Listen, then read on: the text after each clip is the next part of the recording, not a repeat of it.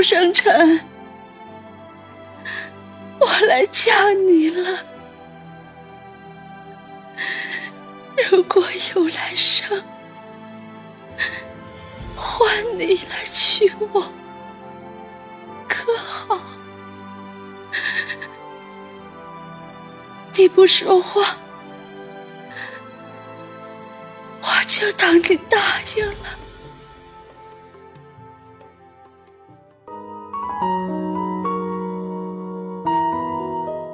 这真的是让人悲伤啊！如此悲壮的结局。这就是电视连续剧《周生如故》的最后的结局，我们真的没有想到是这样的一个结果，真的是让人泪目。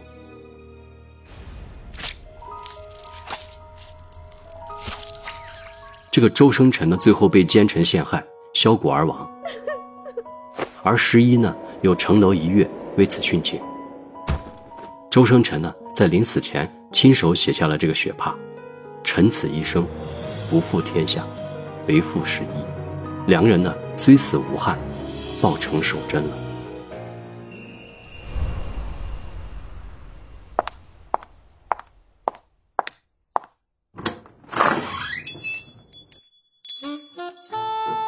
欢迎来到爱情酒吧，我是酒吧的老板魔芋先生。在这里，我已经为你打开了一瓶红酒。伴着怀旧的歌曲，为了我们彼此的相识，来吧，我们碰一杯，开始我们关于爱情的心灵摆渡。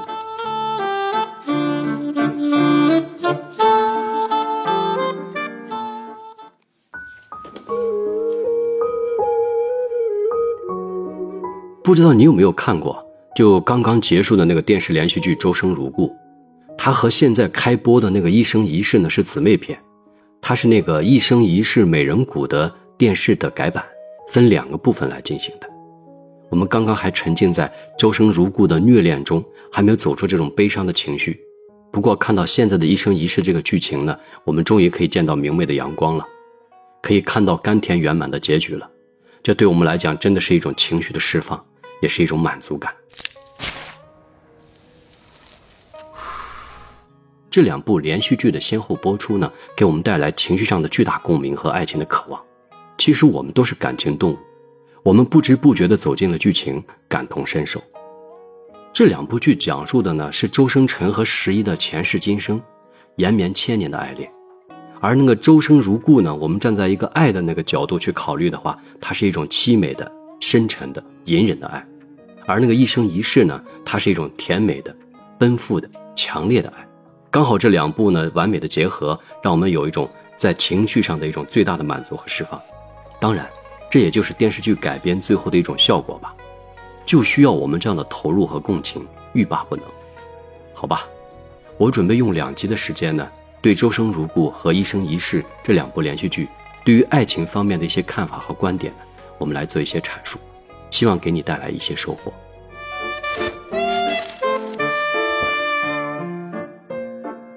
关于周生如故的这个大概剧情呢，我们再回顾一下吧。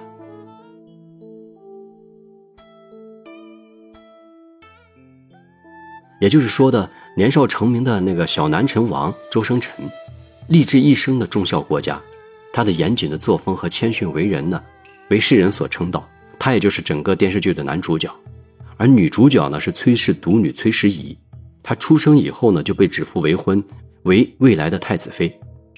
因为呢，与王府呢是世交，就被送到王府去学艺。那个十一呢又善良可爱、活泼聪慧，在王府呢又深得众人的喜爱，更是王府的开心果。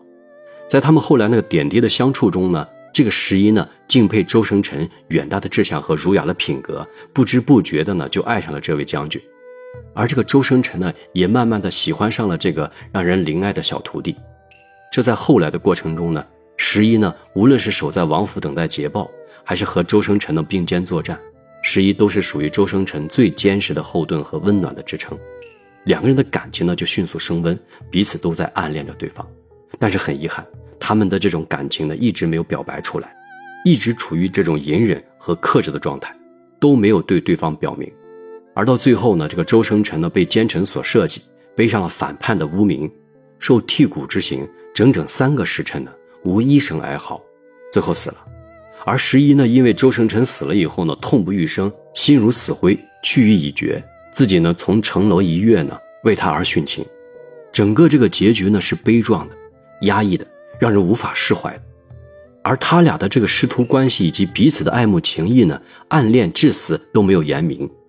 那么周生辰呢，在临死前呢，亲手写下了一个血帕，写的是“臣此一生不负天下，为负十一”，这是他生命最后呢，为自己爱人的最终的表白，给十一给了一个交代。而十一呢，最终还是悲痛欲绝，随他而去。这种虐恋的、压抑的情感呢，让我们真的无法呼吸，心也同样的被揪了起来。我们肯定希望能看到他们的圆满和未来的曙光，这不，现在的电视连续剧《一生一世》就是来实现他俩的这种前世今生未能圆满的爱情结果吗？我觉得呢，在这个周生如故中呢，这个小南王和十一的爱情真的是让人欲罢不能的。我们只能从他们彼此的暧昧中品味到他们爱的一种滋味，而这种爱的感觉是隐忍的、压抑的、忐忑的、猜测的，而且还是醋意的。也许这种没有结局的爱情呢，更让人感到一种遗憾和不舍。也许这种彼此深爱在心的刻骨铭心，更是永恒的美好。也许我们每个人呢，都希望有这样深爱彼此的一种继位，也希望能感同身受的经历这样的一段真情实意的爱情，让自己能一生的回味和记忆。可是，当我们在现实生活中，真的遇到这样爱而不得的爱情和无奈的遗憾时，你又该何去何从？做何决定呢？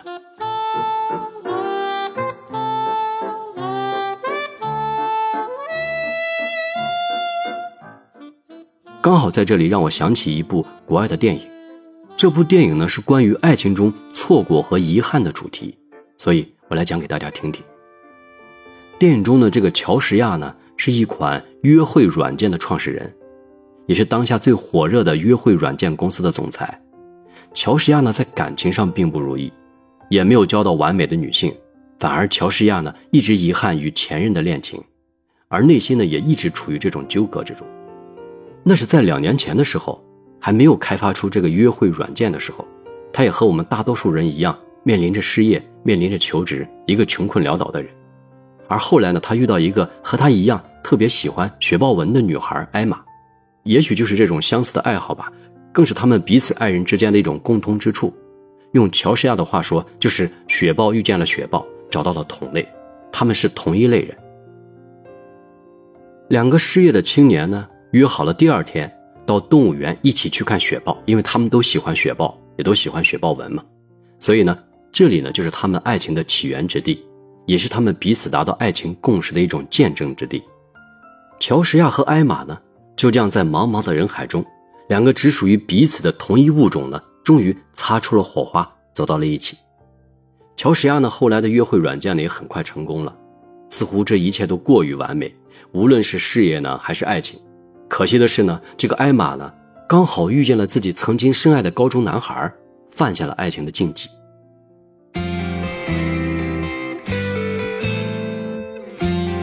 但艾玛立马认识到自己的错误，打消了和初恋的回忆，回到了家。因为艾玛清醒地认识到，现在自己深爱的人是乔什亚，所以艾玛回到家以后全盘托出，告诉乔什亚呢，她一时的迷乱，但幸好没有犯错。而面对艾玛的前任的来袭呢，乔什亚还是无法接受，二话没说，气势汹汹地夺门而出，不给艾玛任何辩解的机会。艾玛后来告诉乔什亚说，这是他们俩之间的考验，希望乔什亚能和他一起来面对。可是乔什亚呢，还是败下阵来。最后选择了放弃。后来呢，这个乔什亚呢遇到了一个各项条件都符合的女孩，但是在乔什亚的心里呢，现在的这个女朋友呢只是一个好人，自己的心仍爱的是艾玛。而在经历的另一个小插曲中，却启发了乔什亚。当一个女作家在采访乔什亚的时候呢，知道了乔什亚的故事，让乔什亚不要留有遗憾，而抱憾终身，并告诉乔什亚要勇敢的去追求自己的幸福。因为这个女作家呢，年轻的时候呢，也爱上过一个男孩她讲了她曾经的故事。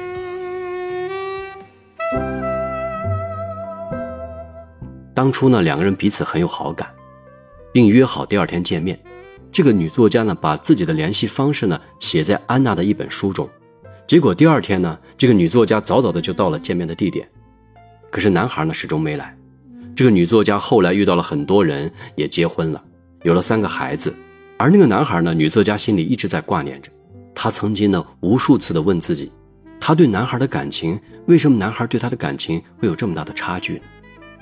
十七年后呢，这个女作家机缘巧合的来到了这个男人的家乡，举办自己的新书签售会。男人呢认出了她。原来在十七年前，男孩不小心弄丢了写有女记者地址的安娜那本书，男孩始终没有找到。如今十七年过去了，男人有了自己的家庭，但心中的爱一直留给了这个女作家。男人口中的妻子呢，仅仅也是一个好人。男人想找女作家再续前缘，两人在镇上兜兜转转的游荡了一晚上，彼此诉说着这十七年来的相思，弥补着缺失的遗憾。只是现实终归是现实，男人最终还是慢慢的走回了家，看着妻子招呼着孩子上学，打扫着家里的上上下下，男人终于放下了自己曾经的这段爱情，愿意和现在的妻子试一试。而女作家呢，最终也留下了这段遗憾的爱情，虽然她也经历了十七年时间的洗礼，但这份爱还是久久不能忘怀。当听到乔什亚的故事的时候呢，让她很有感触。所以，他希望乔什亚能够争取最后的爱情呢，不要留下遗憾。女作家呢，把乔什亚的故事呢刊登在杂志上，而艾玛呢，刚好看到杂志中的乔什亚，然后再对比眼前的这个男友。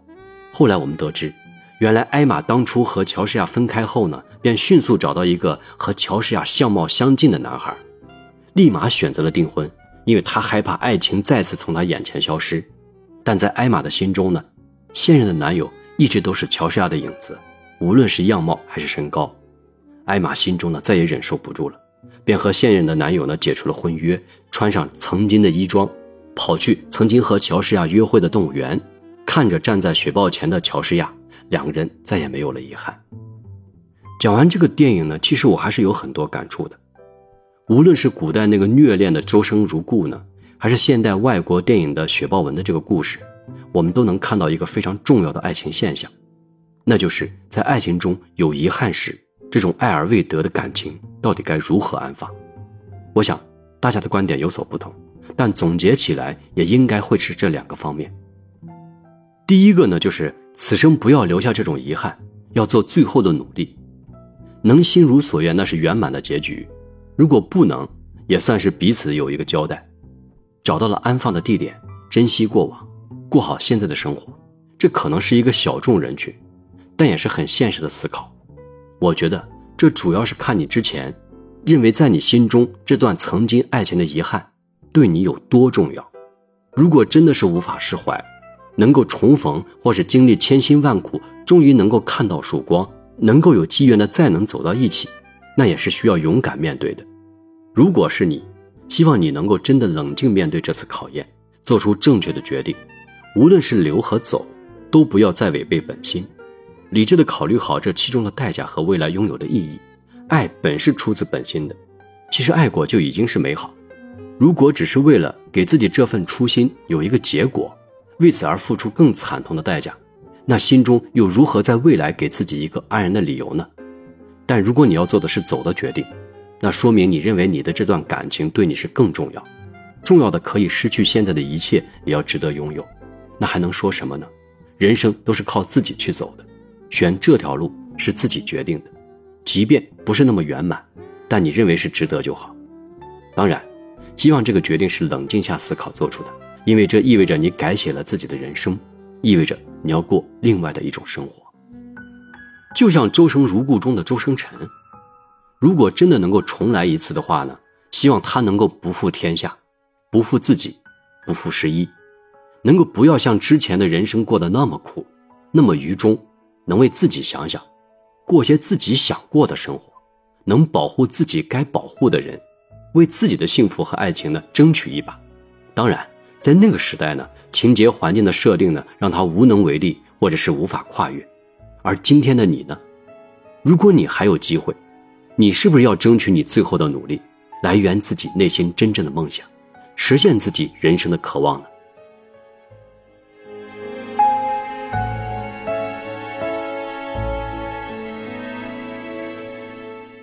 关于这种爱而未得的感情遗憾呢我想第二种观点是要放下过去从此释怀。不去奢望不去纠缠更不去纠结。从此放下。过去的呢，就让它过去吧，我们只能割舍。现实让我们没有退路，只能前行。虽然心中有所不甘，有所不舍，但责任和现状呢，是你不能自私说离开就能离开的。时过境迁，物是人非了。我们可能只能回到现在，保留着之前的美好就够了，不要影响现在的彼此的生活，更不要放任自己的情感的约束，不要困扰自己，坦荡的面对未来，才是最重要的决定。就像刚才讲述的电影中，女作家说起她自己的爱情往事和遗憾时，男方呢选择了回归到现在的家庭，试着开始好好爱自己之前一直认为是好女人的妻子，也未必不是一种幸福。其实呢，我们只要对曾经的遗憾呢做出一个交代，给自己悬而未决的过往呢画一个句号，也算是一种释怀，更是一种升华。能真正放下现在，追求过往。那是一种勇气，更是一种牺牲，也是一种执着。而选择现实的生活，是自己思想的超脱，更是一种成长的担当。我们可能做这样的决定是大多数人，也可能会有些无奈，也许会有些不舍。不管是什么原因呢，让你能够留守到现在的爱情，那你还是要重新审视自己，安放好之前的遗憾，放下过往，认真过好现在的生活。因为我们知道，这一段。不能再错过，人生不能错过一次，再错过第二次，留下新的遗憾。谁都不愿意失去一段真心相爱的感情，而情到深处，最害怕的就是失去。周生如故中的周生辰和十一的前世今生，虐恋未终，延绵千年，在一生一世中终得圆满，没有了遗憾。这样的两世恋情，我们怎么可能会经历呢？前世的擦肩而过换来今生的久别重逢，得以圆满，这是影视剧的美好结局。现实中，我们当遇到自己刻骨铭心的真爱时，我们该如何面对呢？我们只有一世一生，只此一次。我想，我们确实需要为自己的这一生所求好好思考：爱到底在你的世界中占多大的比例？你是义无反顾的勇往直前去追求自己的本心，还是被现实打败？核算自己的现实成本，委曲求全，哪一种选择都不是绝对的对与错，只是需要面对真实的自己，无怨无悔，对他人无愧于心，就是最好的结局。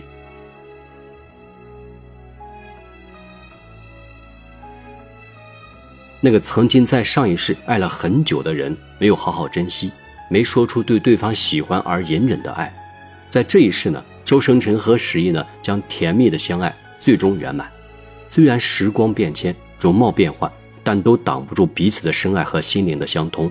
漫长岁月，无尽温柔，浅淡日常，夫复何求？单薄的生命旅途，遇上一位知冷暖、懂你心的人，对你好的人，生死在一起，就不要再分离。好了，今天我们就先聊到这里，我们将在下一集继续关于周生辰和十一的现代版的爱情话题。终将把这份爱进行到底，大家敬请期待。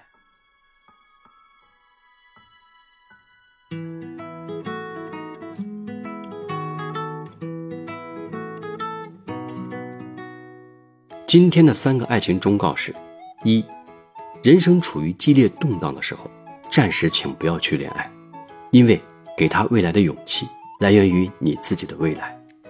二。一段感情如果不能让你感到开心、踏实和安全，那么这段感情就是错的，不要硬撑，也不要替他找任何的借口。三，做最真实的自己，爱就是要去努力的，不努力和争取，怎么会有你想要的结果？